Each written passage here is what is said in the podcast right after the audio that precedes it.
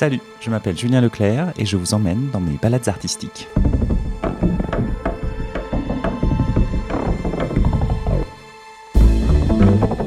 Aujourd'hui, je vous propose une rencontre avec Adèle Rosenfeld pour son premier livre, Les Méduses n'ont pas d'oreilles. Publié par Grasset il y a quelques semaines, la romancière raconte le parcours de Louise, malentendante dont la surdité s'aggrave. Se pose alors pour elle la question d'avoir un implant pour ne pas se déconnecter complètement du monde.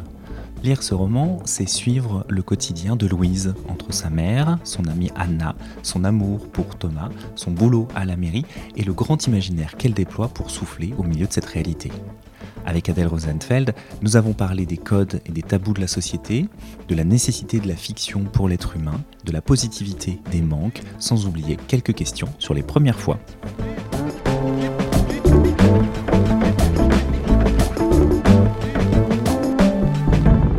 Bonjour Adèle Rosenfeld. Bonjour. Vous euh, signez euh, là pour cette rentrée euh, de janvier Les Méduses n'ont pas d'oreilles, un roman, l'histoire de Louise, malentendante, qui comprend, découvre que son handicap s'aggrave, c'est-à-dire qu'elle était, elle avait une surdité, si on peut dire moyenne, et là ça, donc ça s'aggrave, et donc elle perd un peu de plus en plus le contact avec le monde. Et c'est quelques mois dans la vie de, de cette femme qui va essayer de se reconnecter au, monde. Est-ce que, est que, voilà, est que vous êtes déjà d'accord avec cette présentation-là? Oui, je suis d'accord. C'était le moment de bascule qui m'intéressait beaucoup. Le moment de bascule où, euh, où elle s'était à peu près adaptée déjà à une difficulté. Et, euh, et de fait, euh, tout ça vole en éclats parce qu'il y a un moment de bascule, elle perd de plus en plus. Et c'est ce moment-là où il faut bricoler avec une nouvelle, euh, une nouvelle existence, où il n'y a pas de feuille de route, euh, euh, où on est propulsé dans, dans, une perte de repères. Et il faut trouver des stratégies pour, pour se maintenir, pour se maintenir avec, avec des nouvelles problématiques qui sont liées à cette perte. Et c'est ce moment-là, effectivement, que, que j'avais envie de, de décrire. Donc je suis tout à fait d'accord avec votre résumé. Tant mieux, c'est déjà ça, parce que sinon, si on s'aperçoit que la personne n'a pas compris le roman, c'est un peu compliqué. Alors justement, ce, c'est, déjà, Louis, c'est déjà un personnage qui a, qui a bricolé, c'est-à-dire qui s'est arrangé, si on peut dire, parce qu'elle ne pouvait pas vraiment faire autrement, avec son handicap. Donc au fur et à mesure du roman, on comprend comment depuis l'enfance, elle a un peu euh, fait euh, sang, et donc elle a dû euh, user de plein de stratagèmes, mais d'un seul coup, ce que finalement les, les autres, son entourage ne soupçonnaient pas finalement tous les efforts qu'elle pouvait faire. Là, dans le roman, on commence tout de suite par cette ambiance dans un cadre médical où là, officiellement, euh, son handicap a un nom. Enfin, c'est-à-dire que sa situation a un, nom. Ça, cette idée, euh, justement, d'officialiser et que le monde entier comprenne qui est Louise, ou en tout cas la, la nomme d'une certaine manière, mhm. ça, c'est une entrée en matière quand même très forte. J'avais très envie aussi de montrer comment euh, tout d'un coup elle bascule dans le handicap. Il y a l'hôpital, euh, l'institution qui considère le handicap, qui sait comment se débrouiller avec ça, sauf qu'elle-même n'est pas capable de dire qu'elle est handicapée. C'est-à-dire quand elle se retrouve à l'entretien d'embauche, elle est incapable de dire euh, si oui ou non, parce qu'elle-même n'a pas intégré totalement la perte, c'est-à-dire comme si la perte était, euh, était là de façon beaucoup plus rapide, qu'elle n'avait pas encore conscientisé, qu'elle n'avait pas encore réussi à, à l'assimiler.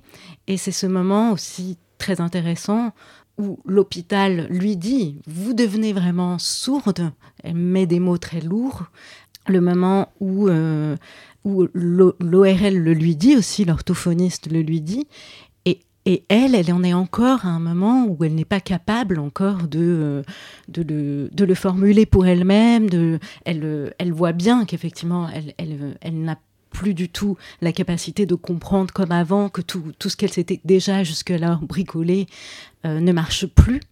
Mais tout va beaucoup trop vite encore psychologiquement. C'est comme si elle était complètement déjà sous l'eau avec euh, cette, euh, cette urgence d'un sens qui disparaît, des repères. C'est physiquement, elle est complètement embarquée dans une expérience abîmée, troublée, mais elle ne sait pas encore se positionner par rapport à ça.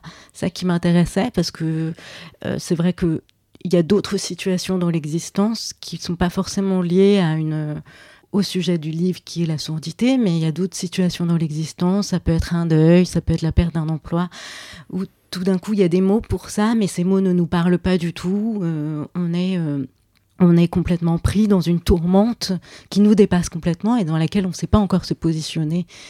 Et c'est cet instant-là que je trouvais très singulier et que j'avais envie de, euh, sur lequel j'avais envie d'écrire aussi. Alors sachant qu'en plus, Louise ne sait pas comment se positionner, alors que les autres, pour le monde entier, ça a l'air très clair. C'est-à-dire qu'elle est confrontée, vous le disiez, à cet entretien d'embauche et donc à travailler dans une collectivité.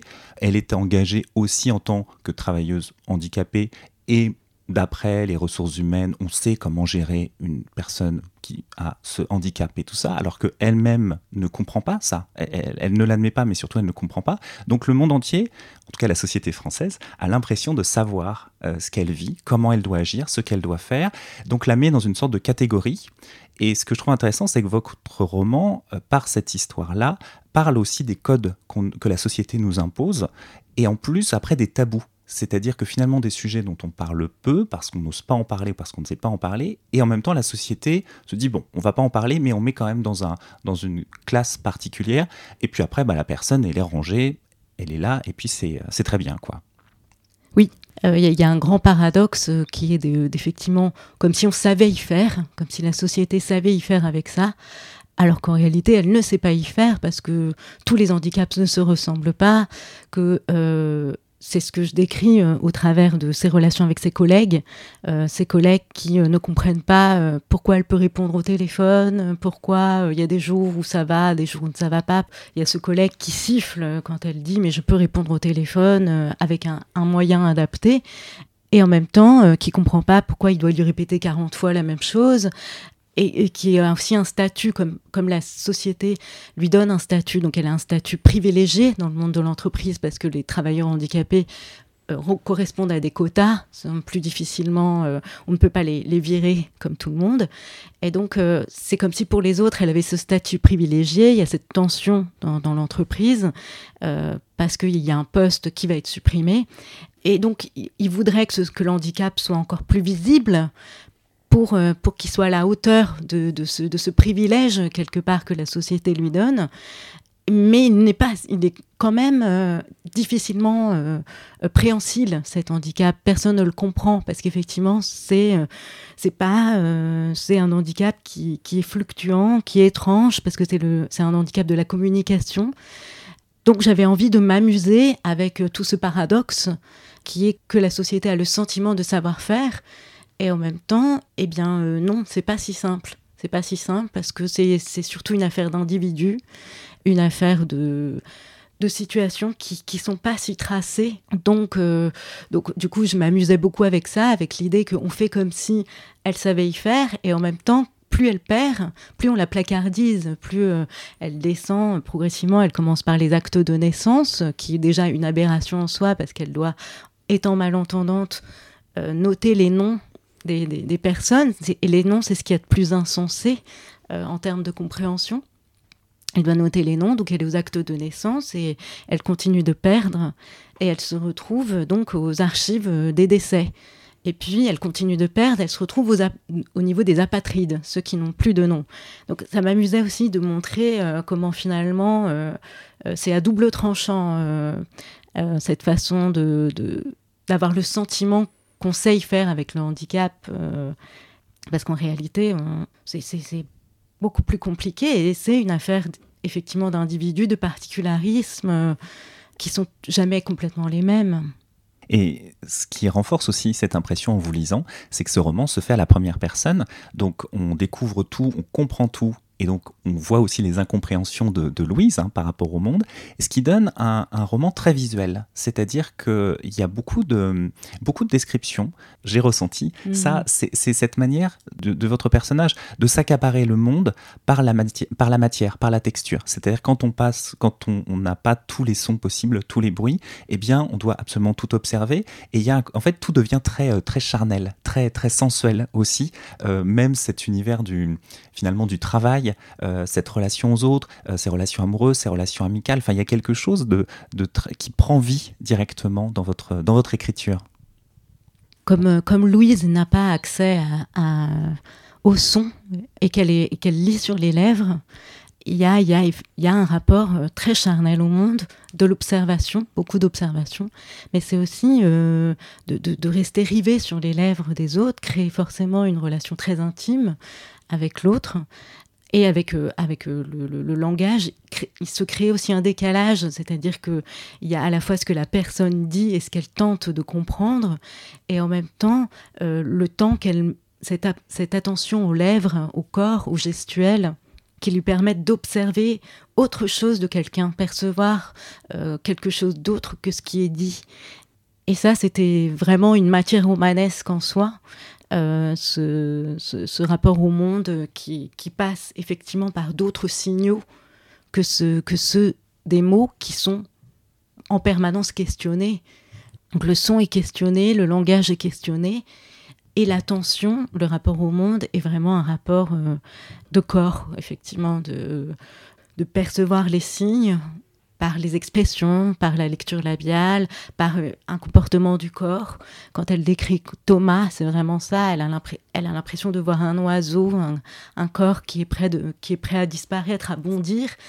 Et ça l'interpelle, elle en est très émue. Donc oui, il y a, y a un rapport très charnel au monde. Ce qui après, effectivement, comme vous dites, finit par questionner les, mots, parce que justement, avec euh, euh, voilà, cette histoire d'amour, finalement, passe plutôt par l'expression des corps que euh, par certains mots qui, en fait, limite, ont perdu un peu de leur sens pour, pour, le personnage de Louise, ce qui amène Louise à décrocher du, du, monde, de la réalité, et ce qui crée des, choses, des, moments, des personnages assez, euh, assez fantaisistes. C'est-à-dire par rapport à tous ces manques qu'elle a face au monde, elle est bien obligée de, compenser. Et donc elle construit des, personnages un peu à côté du, réel. Donc il y a ce soldat quand même très, euh, très mystérieux, il y a ce chien aussi. Enfin, Est-ce que cette volonté aussi, euh, c'était pour vous une manière de peut-être de de montrer encore une fois la particularité de votre personnage et donc forcément du handicap et, peut-être et tout simplement des manques aussi de, chacun chacune en fait dans la vie qu'à un moment il fallait compenser aussi par autre chose et un peu puiser dans son imaginaire.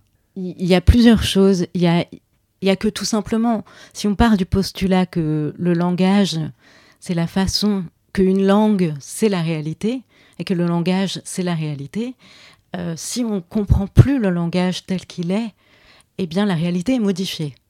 Et donc, qu'est-ce qui me... Par exemple, si j'entends un bruit de chien, qu'est-ce qui me fait pas dire qu'il y a un chien dans la pièce?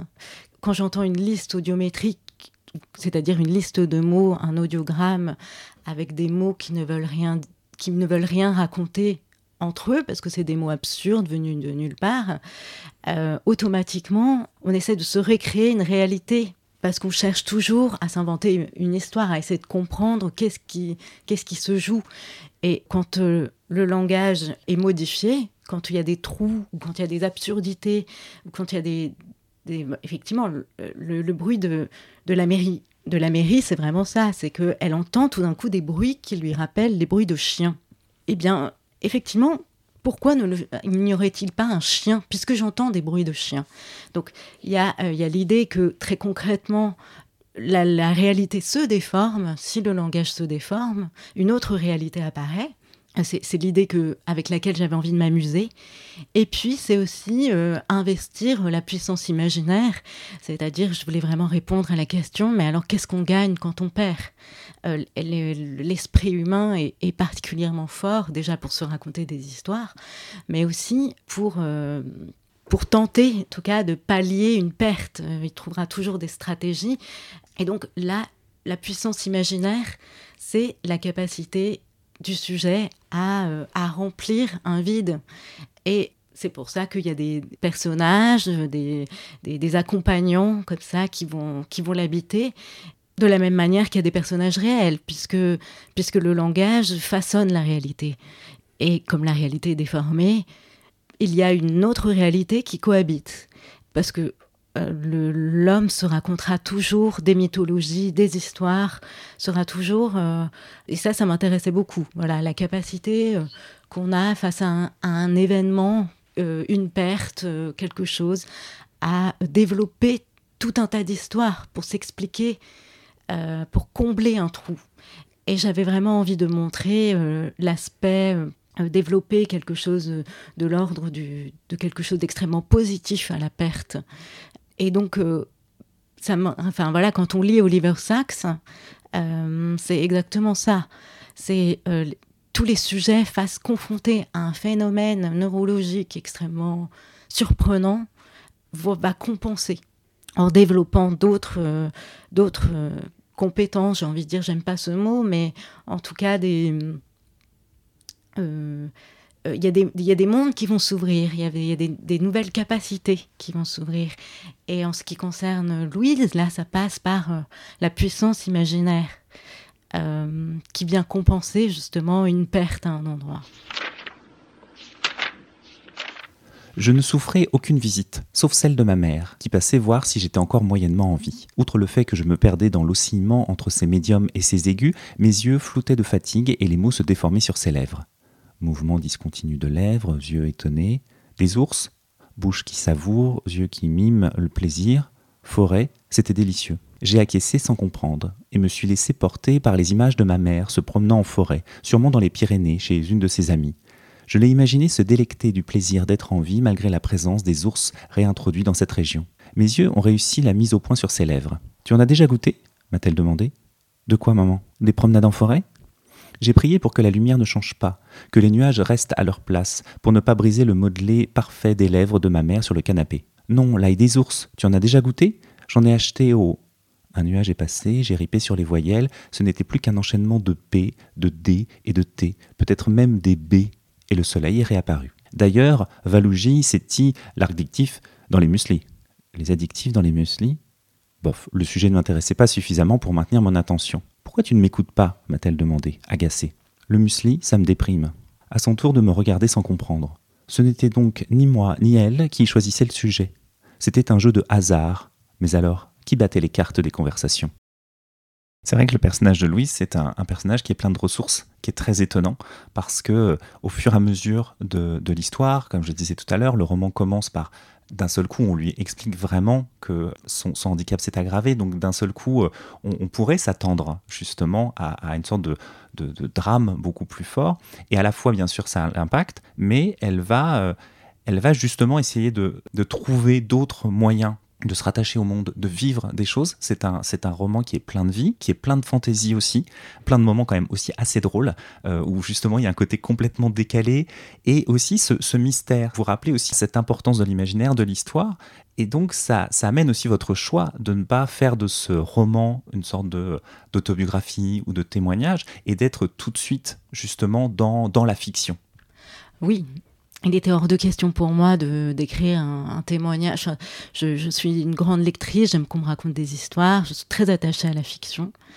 Donc euh, c'était pas du tout, euh, c'était c'était plus utiliser ça. J'en avais besoin de façon très personnelle, de m'en amuser, d'utiliser ce matériau-là comme euh, comme une source d'amusement, de plaisir, de déployer plein de possibilités. Par exemple, Herbier sonore, c'est ce, passage que Louise comme elle perd de l'audition, elle développe euh, un carnet dans lequel elle consigne les sons qui vont disparaître pour s'en rappeler. Et ça passe par des, euh, formules très poétiques pour s'en rappeler. Bah ça, c'est parti euh, tout simplement. Moi aussi, je devais à un moment donné, je m'apercevais que, que j'avais besoin de d'écrire les sons pour, pour mieux les mémoriser. Je le faisais de façon très personnelle. Je le faisais pas du tout de façon très poétique, mais ça a donné lieu à, euh, à cette idée-là. Je me suis dit, effectivement, je vais m'en amuser, je vais pousser encore plus loin et je vais, et je vais, euh, je vais développer euh, une écriture poétique. J'avais, j'avais besoin de, ça, de passer par la poésie. J'avais aussi besoin de, passer par, bah, bah, par la puissance de la fiction. J'ai beaucoup lu de, littérature sud-américaine, par exemple, pendant, l'écriture de ce livre. Et j'adore le moment où, effectivement, tout d'un coup, les personnages, euh, on ne sait plus du tout si on est dans, quelque chose de, réel ou, ou de complètement fantaisiste, qui n'existe pas. Et la question ne se pose même plus, en fait. Et j'aime beaucoup, beaucoup, en tant que lectrice, euh, lire ça. Je crois vraiment au pouvoir de la fiction, c'est-à-dire à la façon de se métamorphoser ou de métamorphoser une expérience dans une histoire complètement inventé, et la capacité du, sujet aussi à se déconnecter de, de, de, la réalité ou des, problématiques extrêmement, comment dire, sociétales. Euh, ça ne veut pas dire qu'elles ne sont pas là et qu'il ne faut pas en faire quelque chose. Mais faire un pas de côté me plaisait beaucoup. Donc ça, c'était d'emblée, à l'origine même du projet. C'était là au début, euh, avant même d'écrire ça, je commençais à écrire plein d'histoires de, science-fiction autour des oreilles. Et puis, euh, j'ai accepté aussi euh, de plus en plus d'y mettre quelque chose un peu plus personnel. et c'est là que, que le projet a vu le jour. Mais avant même d'écrire ça, j'écrivais carrément des nouvelles de science-fiction autour des oreilles. c'est pour dire à quel point je, c'était d'abord la fiction, avant même d'y mettre un peu plus de soin.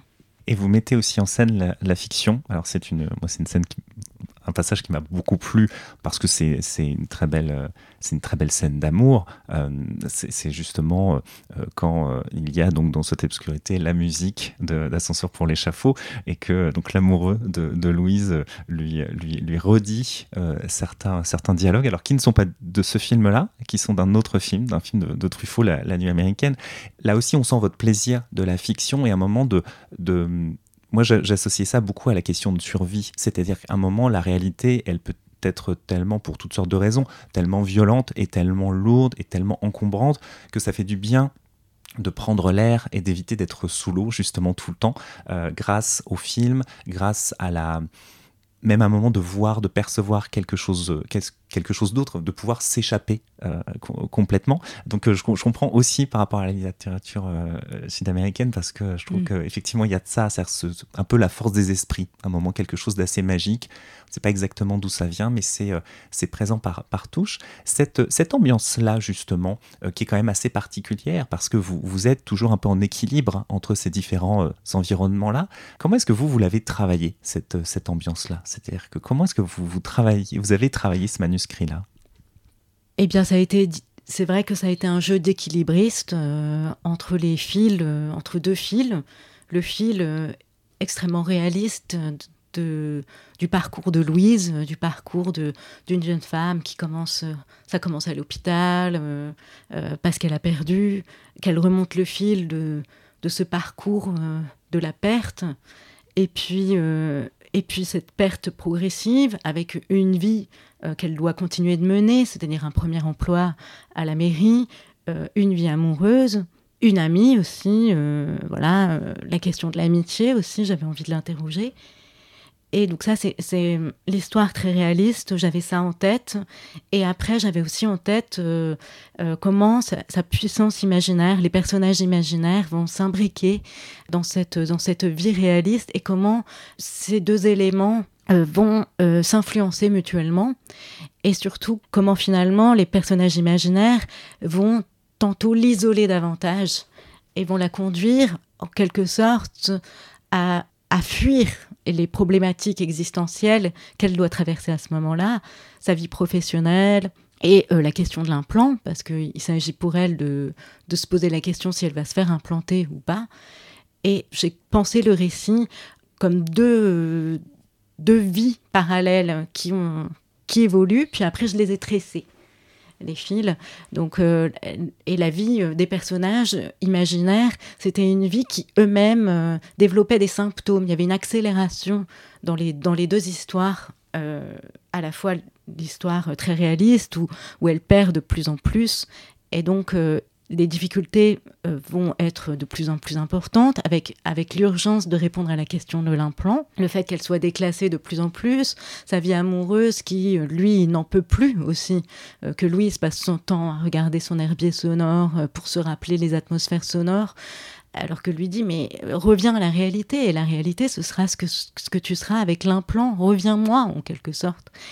Et à côté de ça, les personnages imaginaires qui eux-mêmes développent euh, des, des, symptômes, des maladies. Parce que ce qui m'amusait beaucoup, cette espèce de mise en abîme, euh, que même euh, la, vie imaginaire, soit elle tombe elle-même malade, jusqu'à l'apothéose du, du, livre, et que tout explose en même temps, au point que la question qui se pose, c'est, mais du coup, il va falloir, pour grandir, il va falloir que j'abandonne certaines choses et que j'accepte la réalité telle qu'elle est. Donc c'est, j'ai construit le livre euh, en pensant ces deux, ces deux, ces deux, ces deux mondes et, en les retressant ensuite euh, dans un jeu d'équilibre pour pas que l'un ou l'autre prenne plus de place que l'autre. parce que c'était vraiment ça, c'était, elle était sur ce fil-là, entre deux appels, deux forces contraires. Et ce fil-là, justement, on, le suit à la lecture. Et ce qui est assez euh, troublant, entre guillemets, c'est la manière euh, dont vous, dont vous, justement, vous troublez le temps. On se demande sur combien de temps ça s'étale. Est-ce que pour, euh, pour vous, quand vous avez écrit ce, livre, est-ce que vous aviez une sorte de... De, de, Alors après, c'est compliqué de, rattacher toujours les intuitions de la mmh. création à, quelque chose de très concret. Mais est-ce que pour vous, vous, avez, vous aviez une sorte de chronologie, de d'étapes, un peu, de temps, ou, ou finalement pas du tout? Eh bien, euh, pas du tout. C'est quelque chose qui est venu euh, tardivement, la question de la chronologie. Je me suis retrouvée carrément à devoir, euh, à devoir faire une frise chronologique du texte. À un moment donné, j'avais tout un mur chez moi avec une frise chronologique, des post-it de couleurs, parce que j'avais entendu dire que Claude Simon, justement, avait avec par parce qu'il était il avait une formation de peintre hein, donc il avait refait son texte à partir de, codes couleurs euh, pour effectivement voir l'équilibre de son texte. donc moi je m'étais dit, ah, mais génial, je vais faire exactement la même chose. Donc j'ai pris des, des post-it de couleurs avec les scènes et j'ai utilisé tout le mur de mon appartement avec tous ces post-it de couleurs, une frise chronologique, et puis après je déplaçais les, les post-it de couleurs qui étaient rattachés à la vie imaginaire, à, la vie, euh, à l'herbier sonore et euh, à la vie réaliste. Et après, à partir de ces espèces de murs, euh, j'ai construit une chronologie. Et pour, et pour donner, le, donner plus de vraisemblance, effectivement, parce que parce que c'est quelque chose qui n'était pas présent au départ. C'est étonnant ça. enfin, c'est vraiment ce, poids en fait du temps. Et il y a des moments où on sent justement une intensité qui pèse sur Louise, où la société lui demande de choisir, de se positionner très clairement, et des moments où elle arrive à en échapper. Donc il y, a toujours ce côté un peu chaud-froid avec ce, personnage de Louise qui tient bon quand même jusqu'au bout. Est-ce que, euh, est-ce que ça a été euh, de, porter aussi un personnage comme ça euh, certains écrivains disent Ah, je suis toujours surpris par mes personnages, je les écris au début, et puis après ils m'échappent complètement. Est-ce que, euh, est-ce que vous savez quel genre de relation vous avez eu ou vous avez encore avec Louise? Question difficile. Euh, alors, j'avais envie d'aborder des questions un peu fondamentales, telles que l'amour, la question de l'amitié. Et j'ai mis énormément de, de choses très testamentaire, on va dire, euh, sur ces questions-là, parce que je, j'avais envie de répondre, par exemple, à la question de, en fait, l'amour est, une drôle de donnée dans le sens où c'est, l'amour est une drôle de donnée parce que on ne sait pas comment on sera quand on sera amoureux. Et Louise euh, se retrouve euh, donc confrontée à une histoire d'amour avec cette chose assez étrange, c'est-à-dire elle ne s'attendait pas à aimer comme ça.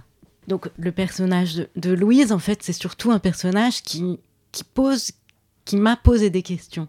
Voilà, c'est ça. C'est en fait, j'ai envie de dire que c'est le rapport que j'ai entretenu avec le personnage de Louise est un rapport de questions.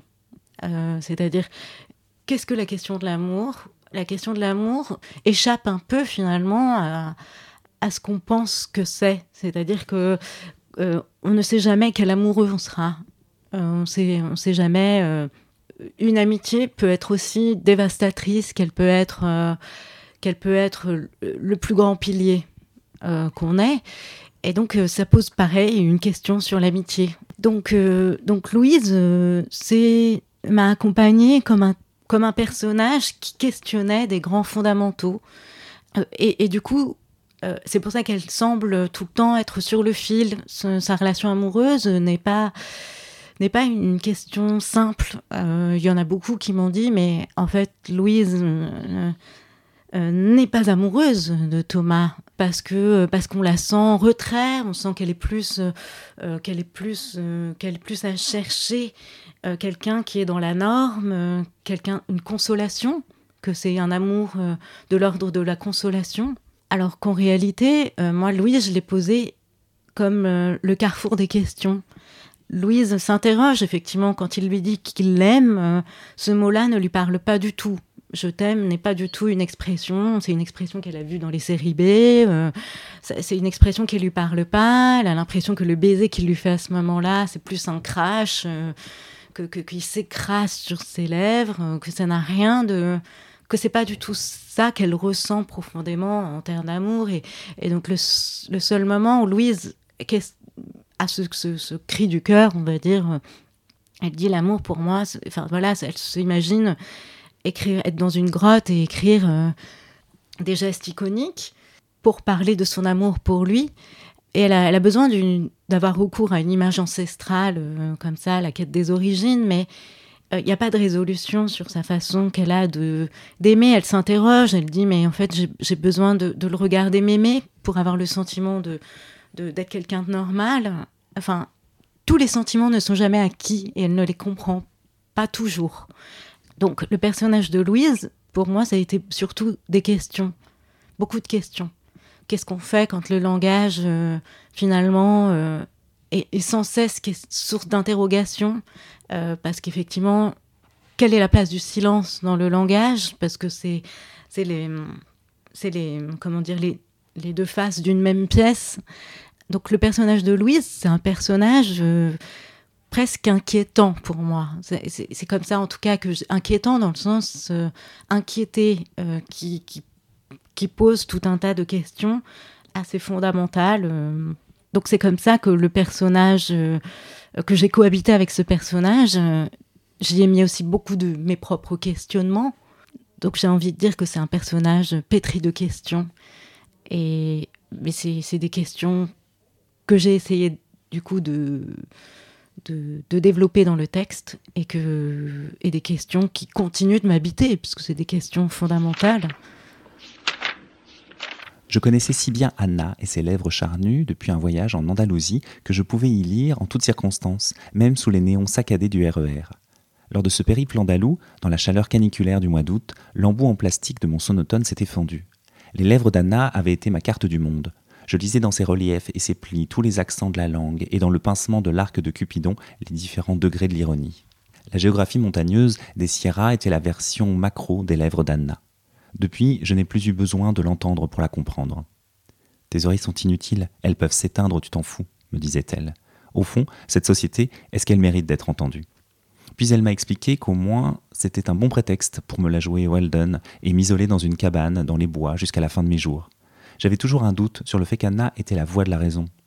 Dans le RER, e ce soir-là, la théorie d'Anna s'inspirait d'une de ses lectures dont elle avait retenu une citation en nous efforçant d'atteindre l'inaccessible, nous rendons impossible ce qui serait réalisable. Le premier livre que vous avez lu, dont vous vous souvenez Souvenir du premier livre que j'ai lu. Alors, enfant, c'est Claude Ponty. Moi, Claude Ponty, euh, euh, c'est vraiment les, souvenirs les plus marquants de lecture et, pas seulement de lecture, parce que c'est très très visuel, mais il y a plein d'histoires qui se racontent en même temps et euh, plein d'interrogations. Rien n'est jamais acquis dans Claude Ponty. C'est des jeux de langage permanents, des jeux d'images permanents, des jeux d'expression, toutes les histoires. Alors ça rejoint un peu le prince de mots mais c'est des lectures que j'ai énormément aimées parce que c'est des interrogations sur le langage et, sur les puissances imaginaires. Et c'est que il n'y a pas un endroit où il n'y a pas d'histoire. C'est-à-dire quand on regarde un livre de Claude Ponty, il y a des histoires partout, tout le temps sur la page, euh, euh, dans, les, les, moindres petits recoins. Donc moi, je me délectais de, toutes les petites histoires. En plus, il y a une Adèle, bien sûr, dans Claude Ponty. Mais donc je me et puis elle, elle était dans sa bibliothèque. Adèle. Euh, je me suis beaucoup identifiée à Adèle d'ailleurs. Je, voulais ressembler à Adèle, même si elle n'est pas très jolie, hein, Adèle. Dans, non, pas très. Pas très, non. C'est un espèce de gros bébé mal dégrossi, mais Mais là n'est pas l'essentiel. Non, il faut voir au-delà, au-delà du bébé mal dégrossi. La première, euh, la première idée qui vous est venue pour ce roman? Ce roman, la première idée qui m'est venue pour ce roman, c'est vraiment euh, la liste audiométrique. La liste audiométrique étant cet examen qu'on fait euh, pour mesurer notre intelligibilité du langage. Et donc, c'était c'était des listes. Et moi, en fait, je me suis dit, mais quelle puissance, il faut que j'utilise ça et donc, euh, j'ai créé une liste audiométrique et, c'est comme ça que le, personnage du soldat est apparu. Et je me suis dit, je vais m'amuser de, tous ces examens euh, médicaux euh, que j'ai pu faire moi-même. Et je vais essayer de détourner un certain nombre de choses.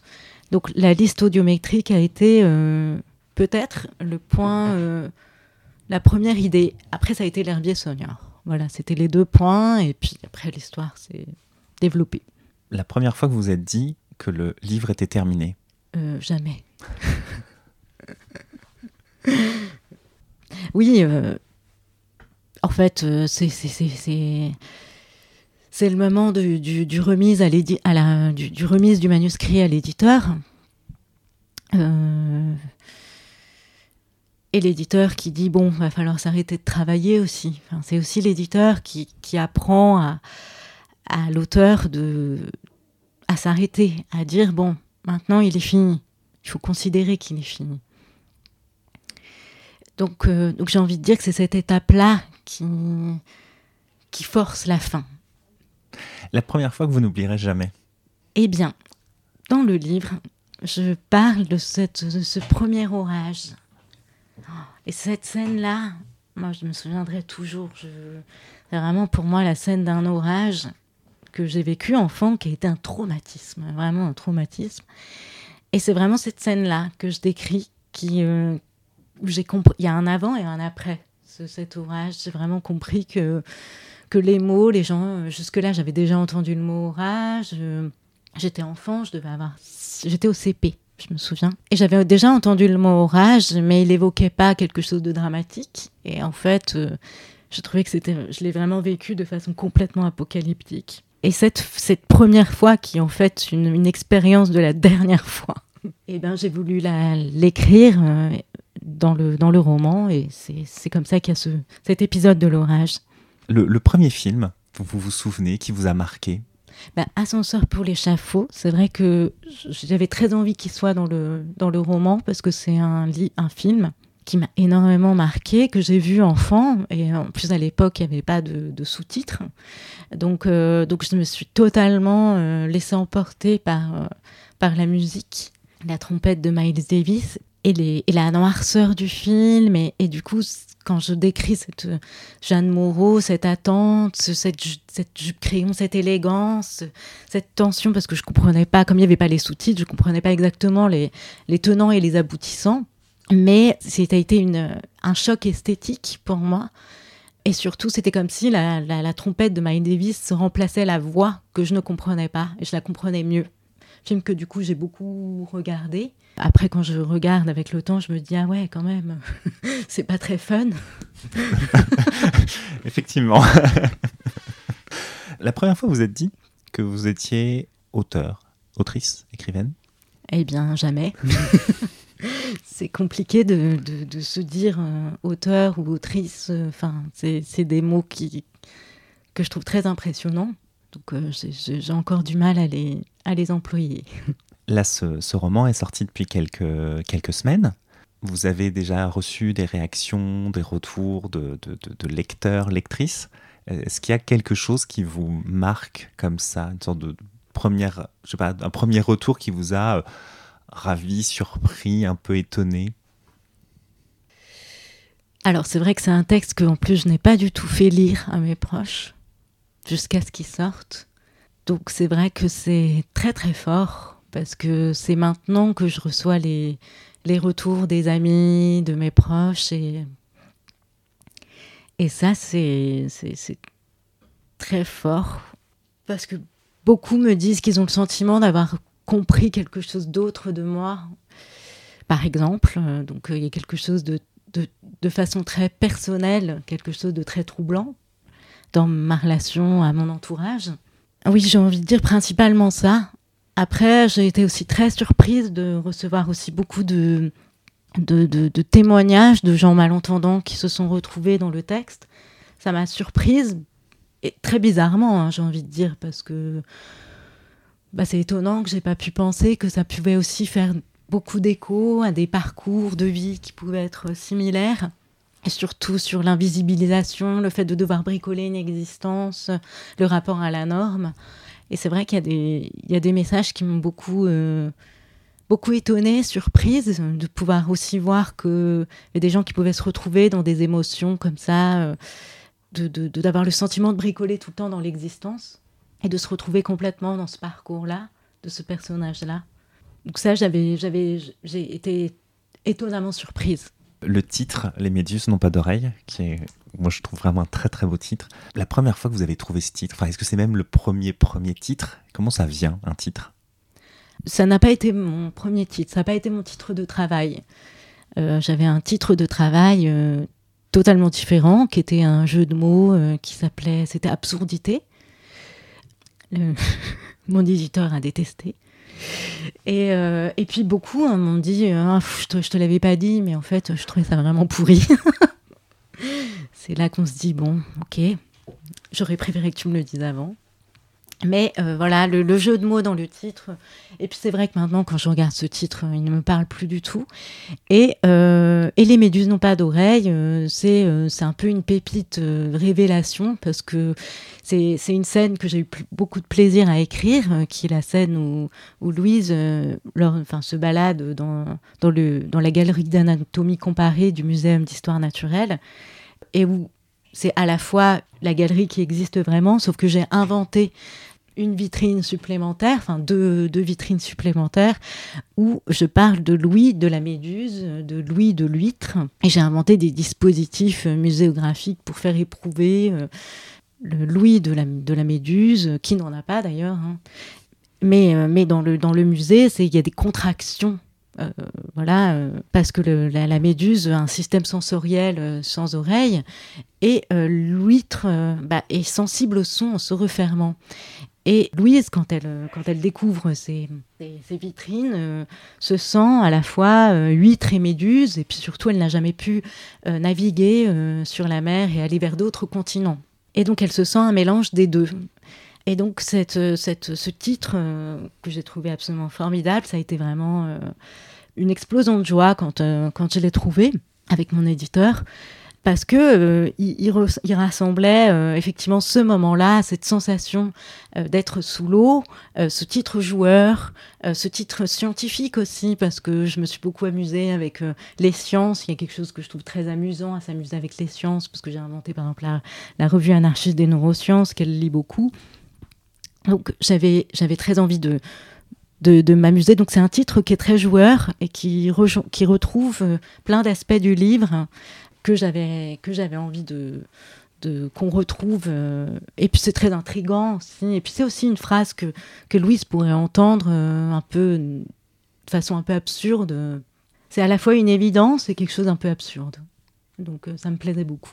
Et donc maintenant que ce premier roman est, offert, donné au, public, est-ce que vous pensez déjà au deuxième roman? Oui, j'ai commencé déjà à l'écrire il y a quelques mois. Euh, là, je, l'ai suspendu parce que je, suis de nouveau plongée dans, dans mes méduses, mais, euh, mais je vais m'y remettre euh, juste après. Et, ça vient comment, un deuxième roman? Bah, Je crois que ça part un peu d'une fascination. En tout cas, chez moi, c'est comme ça que ça s'est passé. Au début, j'ai eu le premier, donc Les Méduses n'ont pas d'oreilles. C'est vraiment une fascination pour les histoires d'oreilles et donc une fascination pour l'objet même de l'oreille, pour euh, toutes les histoires d'oreilles, pour les. Donc c'était euh, pour, Louis, voilà, pour euh, l'écoute, Louis, le silence. Donc c'est une obsession, une fascination pour un élément. Et le deuxième, c'est la même chose. C'est je, je, je, ne dirais rien, mais en tout cas, c'est le même processus. C'est une fascination pour, pour un événement. Très bien. Merci beaucoup. Merci.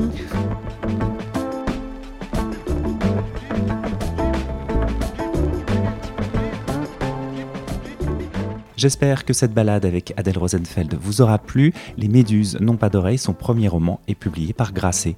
N'hésitez pas à partager et commenter ce podcast que vous trouvez bien entendu sur toutes les plateformes. Prenez soin de vous, bonne lecture et à bientôt